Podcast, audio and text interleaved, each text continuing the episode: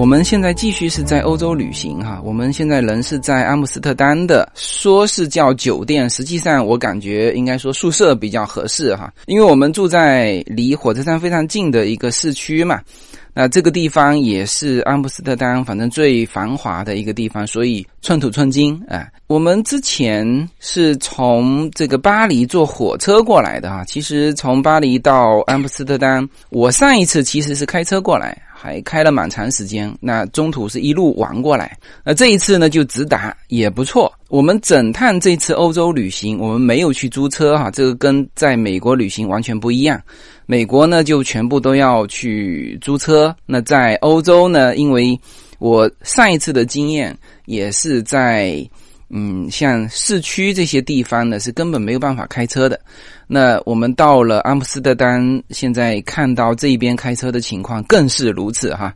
所以，我们这次没有选择租车，全部都是搭乘它的室内的交通。呃，在法国也是打 Uber，在这边也是打 Uber，非常好用。然后它这边市区因为非常的短嘛，很小，呃，所有的路程都非常短。呃，我之前在美国，因为它虽然说这个交通非常快啊，不像它这边有的时候会非常的拥挤啊，堵车。但是呢，在美国随便打一个 Uber，二三十美元。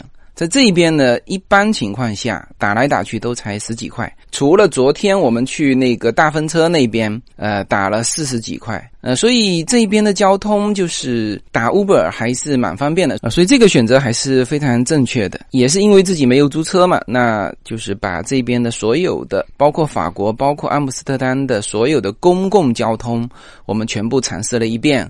啊，有地铁、火车，呃，Uber 啊，公交车，那当然更主要的都还是呃步行啊。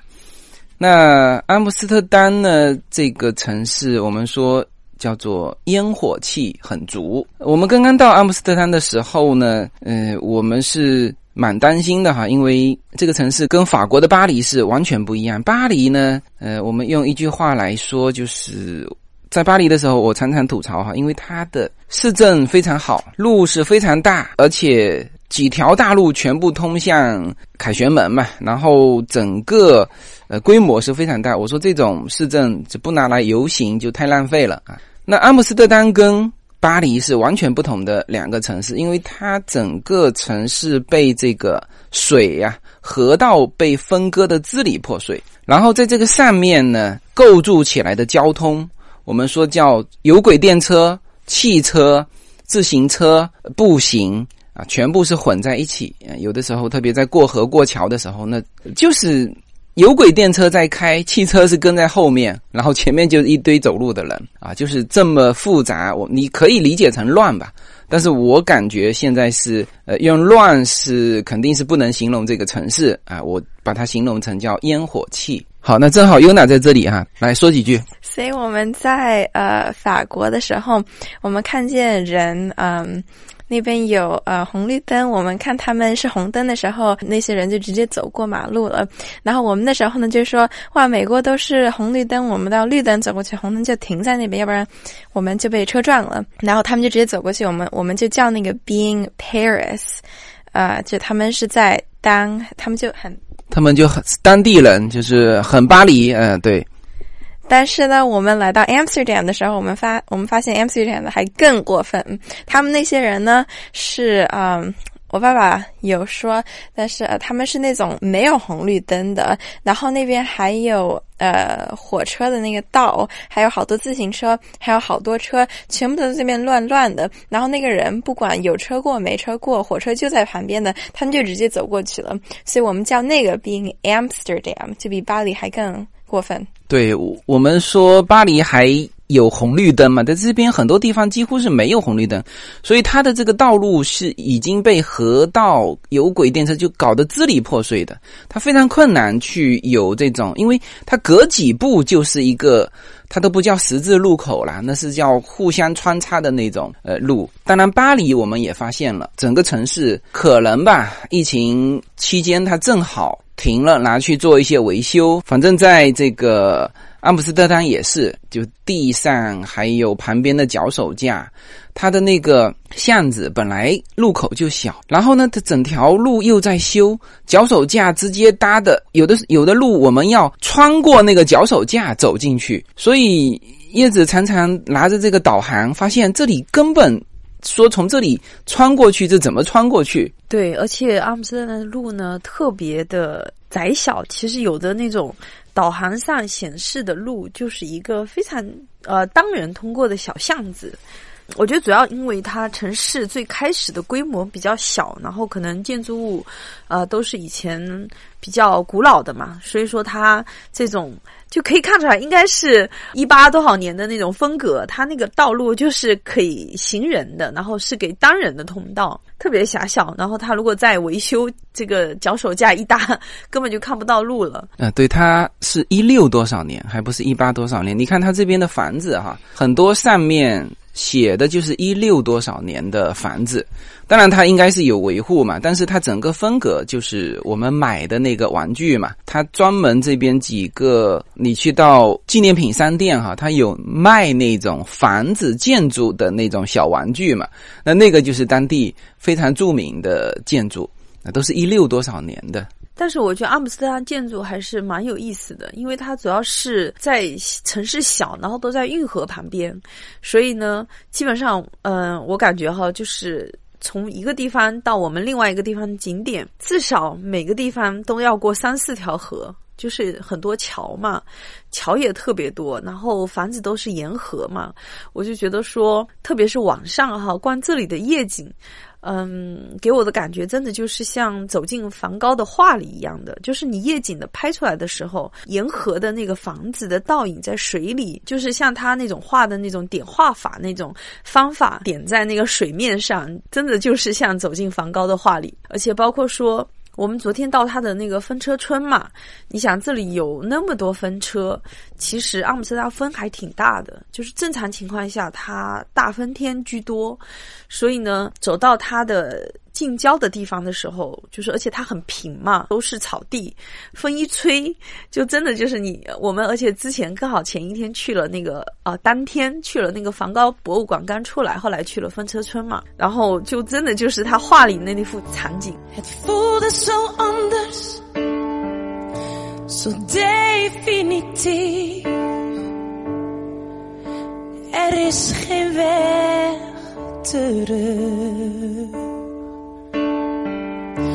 Ik had het graag veranderd, maar oh, wat had ik je lief.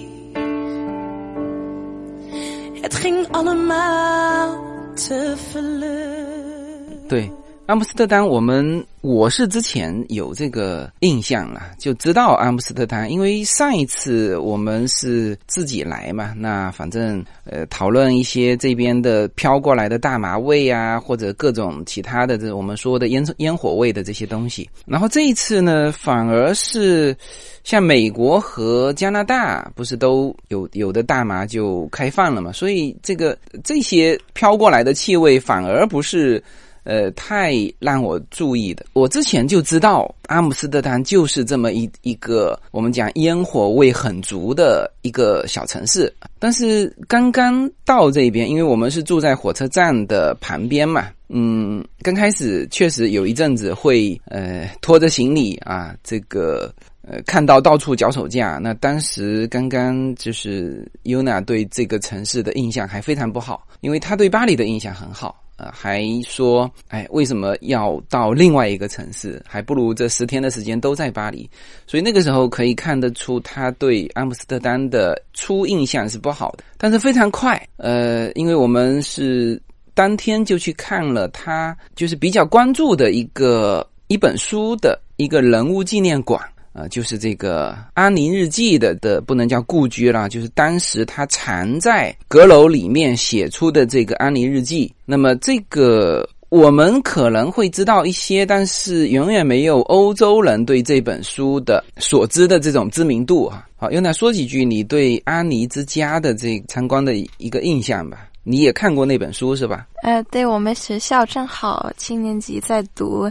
嗯，Anne Frank 的 diary 叫《The Diary of a Young Girl》，是关于 Anne Frank during 呃 World War Two Hitler 嗯抓全部那些 Jewish 的 people 的时候，他写他的嗯他躲起来在的 secret annex，就是嗯我们我爸爸说的他的家的那他的感觉什么的，所以我觉得是很好，他们有留下来一些地方从嗯 the secret annex。 然后我们也有看见他那个地方什么的，是有一点小。然后啊，其实你在那边，Anne Anne 自己有说，在那边其实还挺大的，比其他躲起来的地方都大。但我可以看得出来，就躲在那么小的地方特别压抑。对，因为这本书呢，呃，我们是知道哈，但是大部分的中国人应该没有专门去读这本书，但是欧洲人对于这本书。呃，我感觉好像几乎所有人都知道，而且和呃阿姆斯特丹应该去参观安妮之家的人，不亚于去参观梵高故居的人。所以你看完这个，你是什么感觉？就是他的日记。嗯，他的书其实不是没有每天都写，但是他还挺经常写的。他其实刚开始，他只写关于像一些很重要的东西，像。他的生活，他的家长啊，还有他的姐姐呀，还有他的朋友什么的。但他，我有发现他啊，每个 few entries，他都有写关于像那个 war。他其实，在里面，在那个书里面也有写，以前他他们躲在那上面，看不见外面在发生什么，所以有一些他们的 helpers，呃，他们有四个主要的 helpers，就帮他们在上面给他们食物啊什么的。呃，都有告诉他们关于外面在发生什么嘛？他说他每天听到那个都有，呃，他的妈妈和另外跟他们一起住的一些人都有哭，所以他们就没有收到特别多信息了。后面，但是他除了那个，他写的东西都是感觉都很，就像他跟他姐姐怎么相处啊，跟他家长怎么相处，他也有写关于我们的一些日常的事情。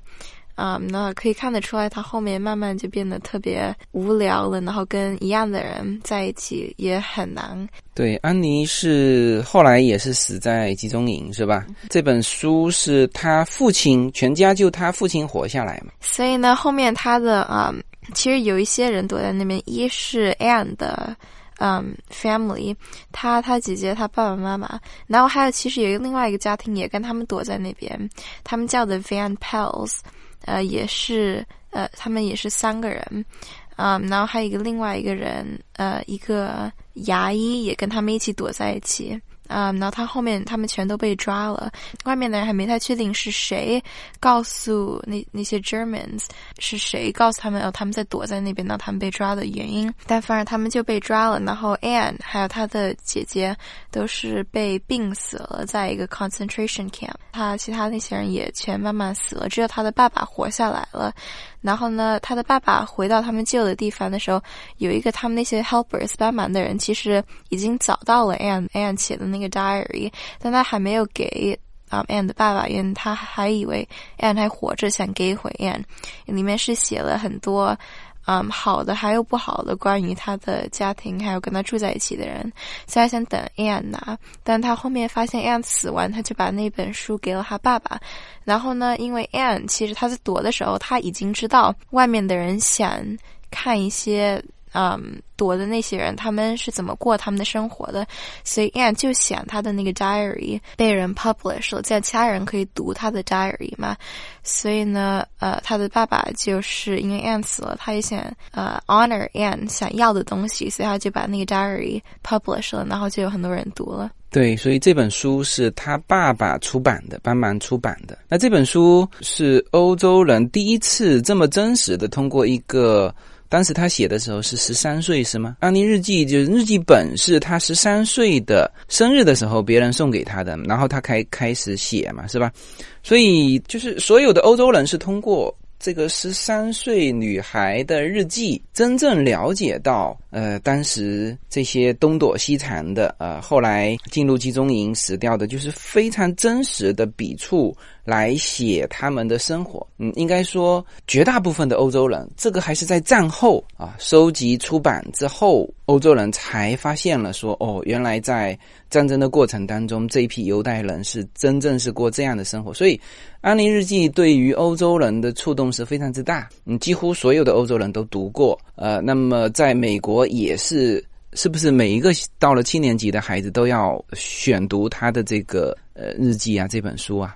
呃，我没太确定是不是七年级，但是大部分的美国的学校到一定年纪，他们都会要求呃一整个班读这本书。对，本来他的这个安妮之家这个房子呢，呃要被收走嘛，就是要被拆掉。后来是这些邻居呃。一起集资把它买下来，然后做成了现在的一个等于是纪念馆。呃，这个在荷兰受的关注度非常之高，应该说参观的人数比梵高故居还多啊。这个是我看到的一个数据哈。好，这个是一个点哈，就是因为有优娜关注的一个人物，他正在读的书，然后到现场去参观。这个是一个点，另外一个呢，就是也是他很喜欢的，就是梵高 Van Gogh 的这个家。实际上这一次呢，我发觉，因为我上次来也有去嘛，我我到了现场，我还很自信的跟叶子他们说，我说就在这里排队。结果发现一进去，这个是是专门给团队的，而游客的是从另外一个道。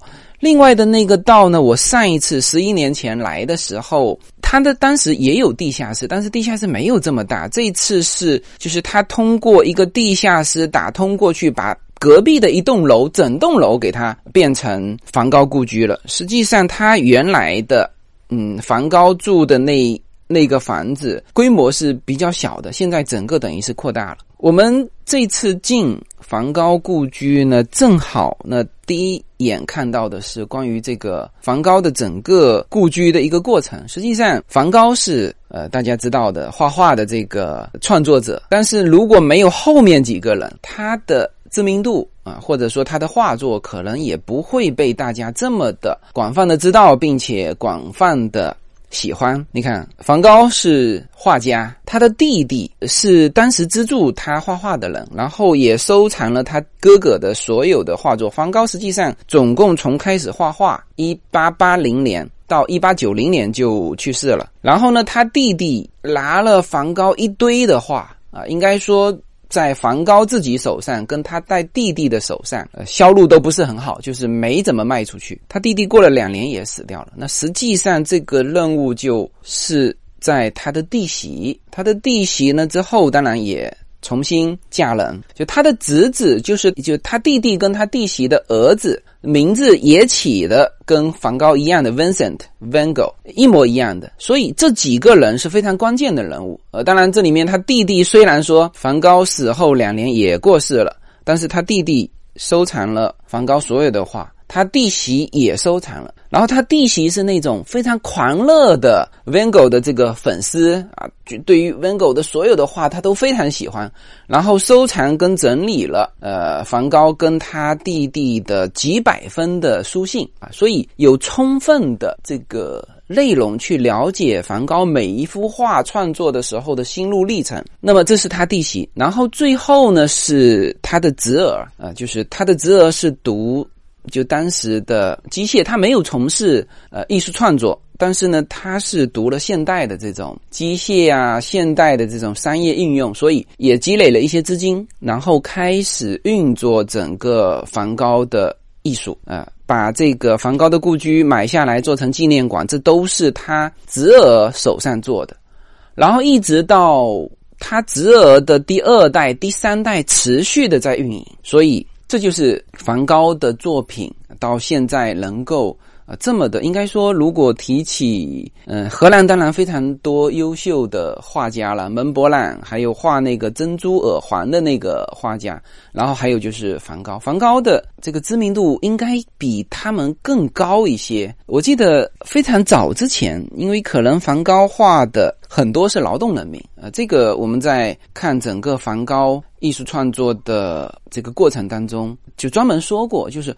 梵高他。有一段时间，他就想画叫做农民，他把自己就自诩成一个叫做呃农民艺术家，所以他画了很多劳动人民辛苦工作的，包括昏暗的灯光下，呃农民的这个餐桌等等等等。那么这个就很符合早年中国的这个呃歌颂这个劳动者的这种总体的宣传的口口径。所以我看到的非常非常早小的时候看到的。就西方的这些呃画家里面，梵高的作品反而是看的最多的啊。然后这次我又找到了上一次看过的很多画哈，又重新再看了一遍。嗯，还是就这两个纪念馆啊，一下子就拉近了，就是他通过人文把游客和这个阿姆斯特丹呃又迅速的拉近。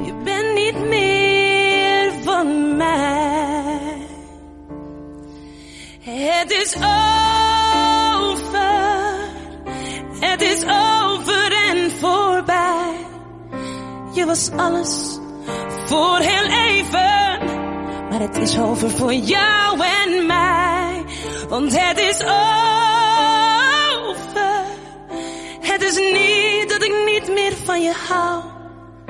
Het is over en voorbij. Ik moet je laten gaan。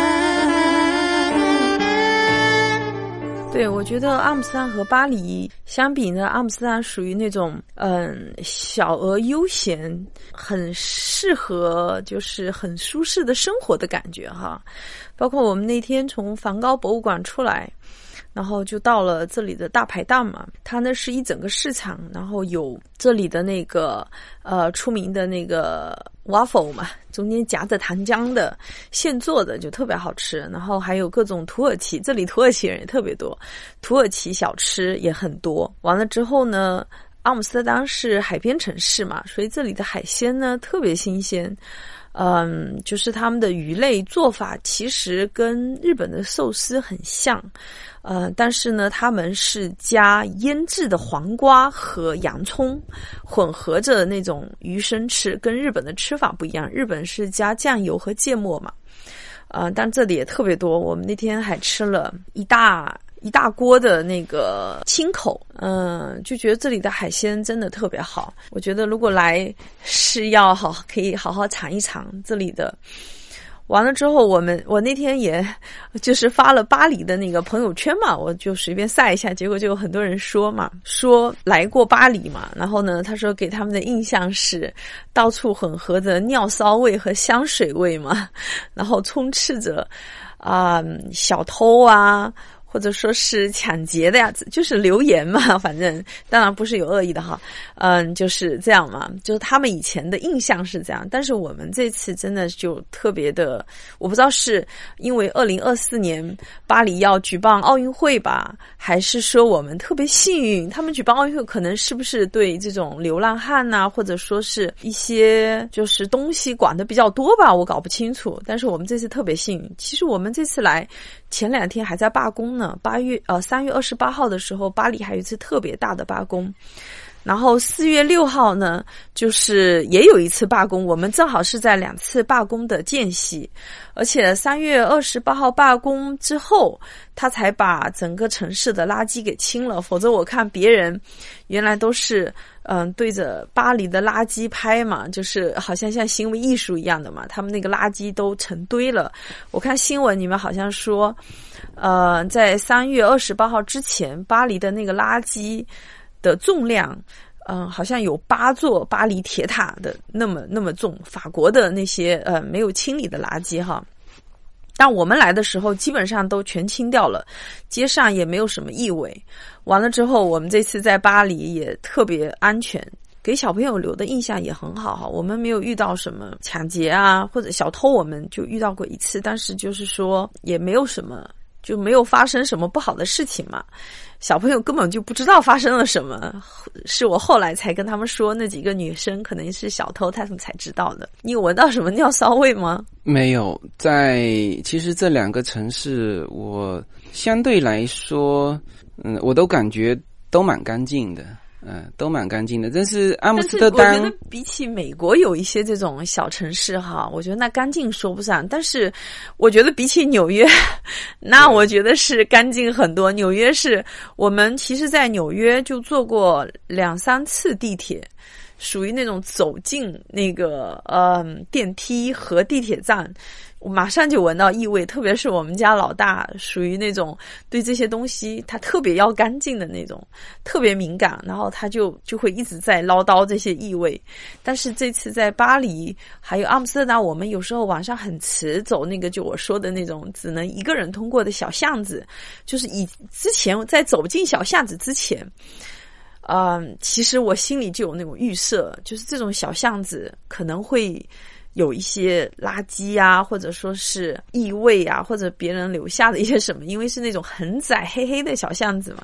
但是哎，我觉得都还挺好的，而且我们其实住的地方离它这个中央车站特别近嘛，属于最乱的地方，应该可以这么说，属于人比较多的地方。对，但是呢，我觉得也都还挺好的。巴黎，包括我们。坐了地铁，坐了火车，坐了公交车，呃，我们今天还坐了渡轮啊，对，因为今天在阿姆斯特丹还坐了那个渡轮，然后我觉得就是给我感觉都挺好的，都没有什么，就是好像。嗯，以前这是不是可能到了二零二四年要开奥运会，他们有特别整理过吗？其实流浪汉我也很少看到，就是看到一次，我们从晚上从巴黎歌剧院那时候吃完晚饭，可能是快九点的时候。我们大概走十五分钟路，要从巴黎歌剧院走回酒店的时候，呃，我有看到旁边有一个人睡在那里，是个流浪汉。嗯，其他我就没有看到什么有流浪汉躺在地上。对，阿姆斯特丹还是呃很值得来的哈，因为荷兰它呃欧洲的历史里面，荷兰你是绕不开的，因为它是十六世纪、十七世纪算是最鼎盛的，它算是第一个资产阶级呃资本主义的国家哈。完整的典型的国家，所以今天我们再去看一个，其实它是一个坐在那边飞行起来，就是叫五 D 的那种电影嘛。之前迪士尼游乐场也有的，就是它就是 This is Holland，然后他就是给你介绍荷兰这个国家，然后包括说它的地理环境，一年四季，然后他还着重介绍了荷兰的那个堤坝嘛。对，因为是很出名的，他就是说，从以前他们就开始和水做斗争，一直到现在。对，呃，所以他也说到荷兰的历史嘛。我们现在说的 Holland 是他最早的这个国家的称呼哈，它其实是到满现代，就是应该是二零多少年才说官方包括荷兰的国家队。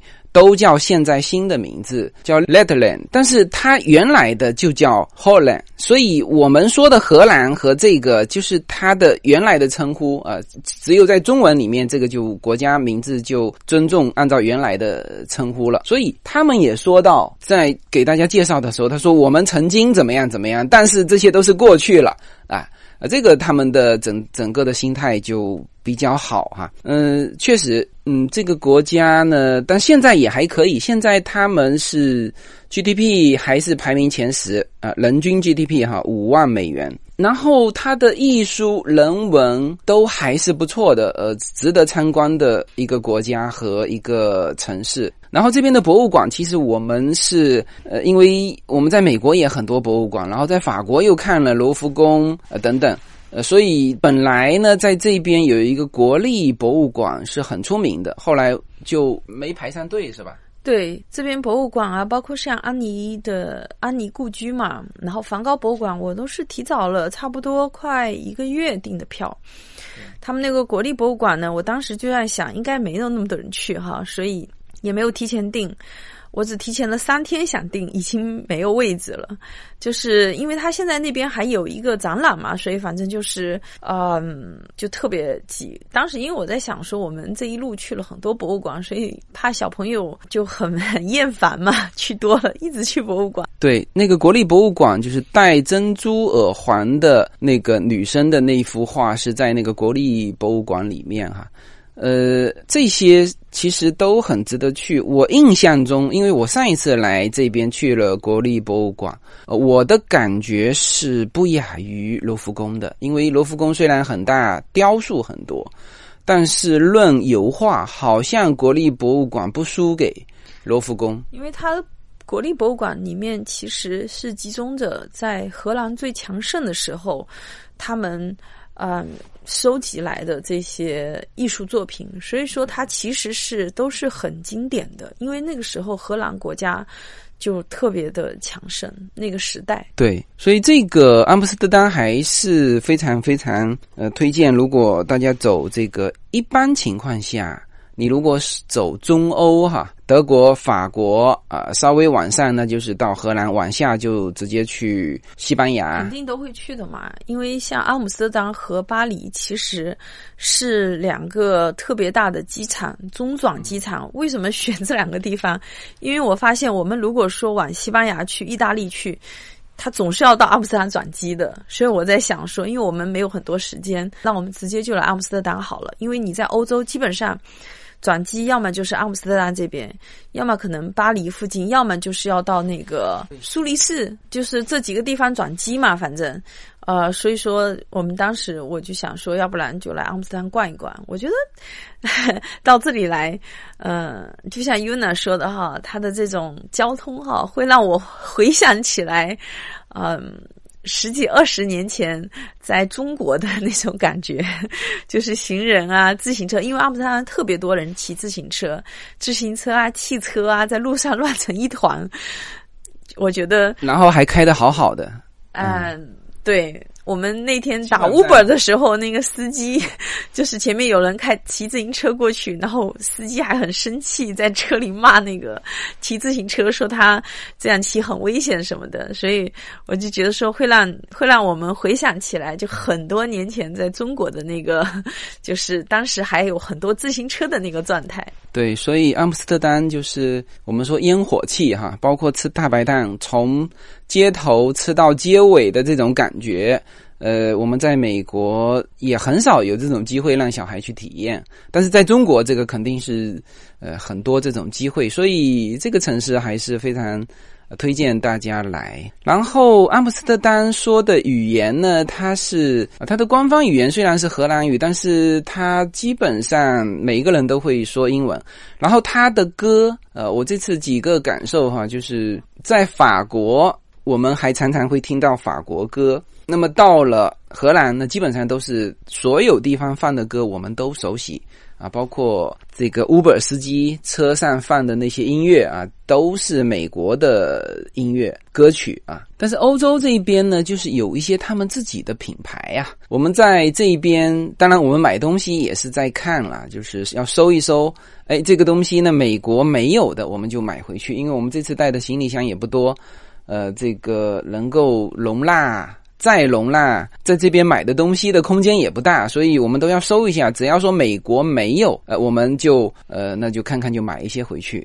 然后我发现这边我们但凡眼前一亮的东西呢，还都是美国没有。所以包括我上一次在巴黎的时候，一个德国过来的听友，他送了我一盒小小的一盒巧克力哈。我跟叶子呢，叶子因为那个不是太甜嘛，叶子也是说很好吃，他也有吃嘛。那我们还想去回美国的时候去搜这个品牌，结果一搜是搜不到的啊。所以在欧洲有很多的这种小而精的品牌，呃，当然我们现在看起来哈，很多美国有自己的一些品牌，但是美国人很多喜欢的品牌也是欧洲的品牌，所以在品牌这一方面，这些欧洲的国家还算是引领这个世界的潮流。但是像歌曲、电影啊，那美国渗透的也非常厉害。但在阿姆斯特丹的话，英文的普及程度肯定是比在法国要高很多。但我们这次在法国遇到的法国人，我觉得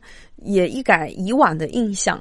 以前来之前就很多人说法国人很高傲嘛，反正你跟他说英文，他都不怎么理你。但我们这次就不管是在路上问路啊，还有就是搭地铁也问一个大姐哈，她也是跟我们说英文，然后包括问一些法国老奶奶，她她们应该是完全几乎不怎么听得懂英文的，然后还非常热心的，就是跟用手势来告诉我们说，比如说下去是什么地方，我们要怎么走楼梯之类的哈，就是用肢体语言来表达，我觉得。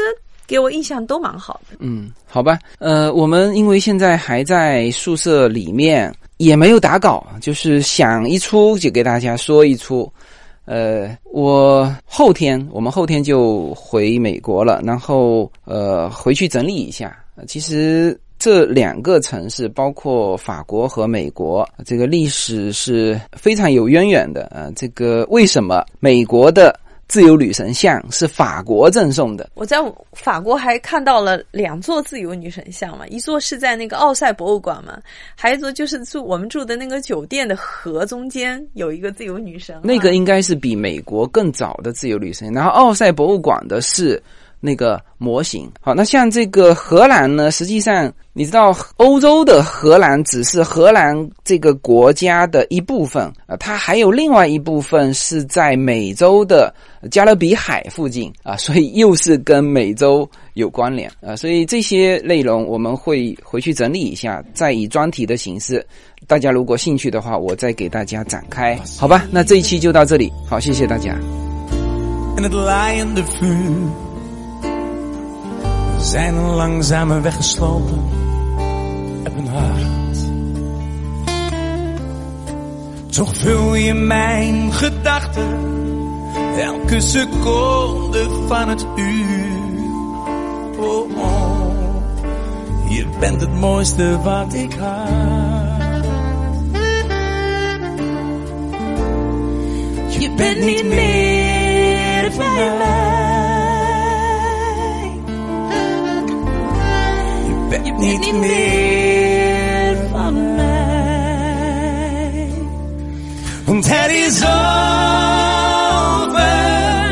het is over en voorbij. Je was alles voor heel even, maar het is over voor jou en mij. Want het is over, het is niet dat ik niet meer van je hou. Het is over en voorbij. Over en voorbij.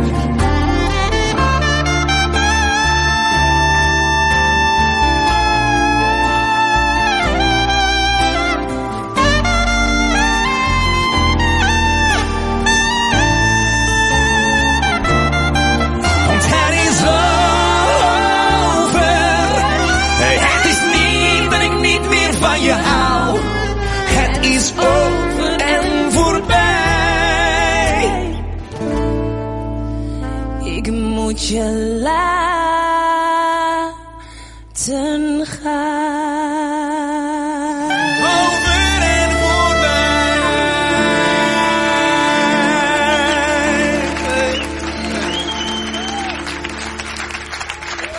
Dank jullie wel.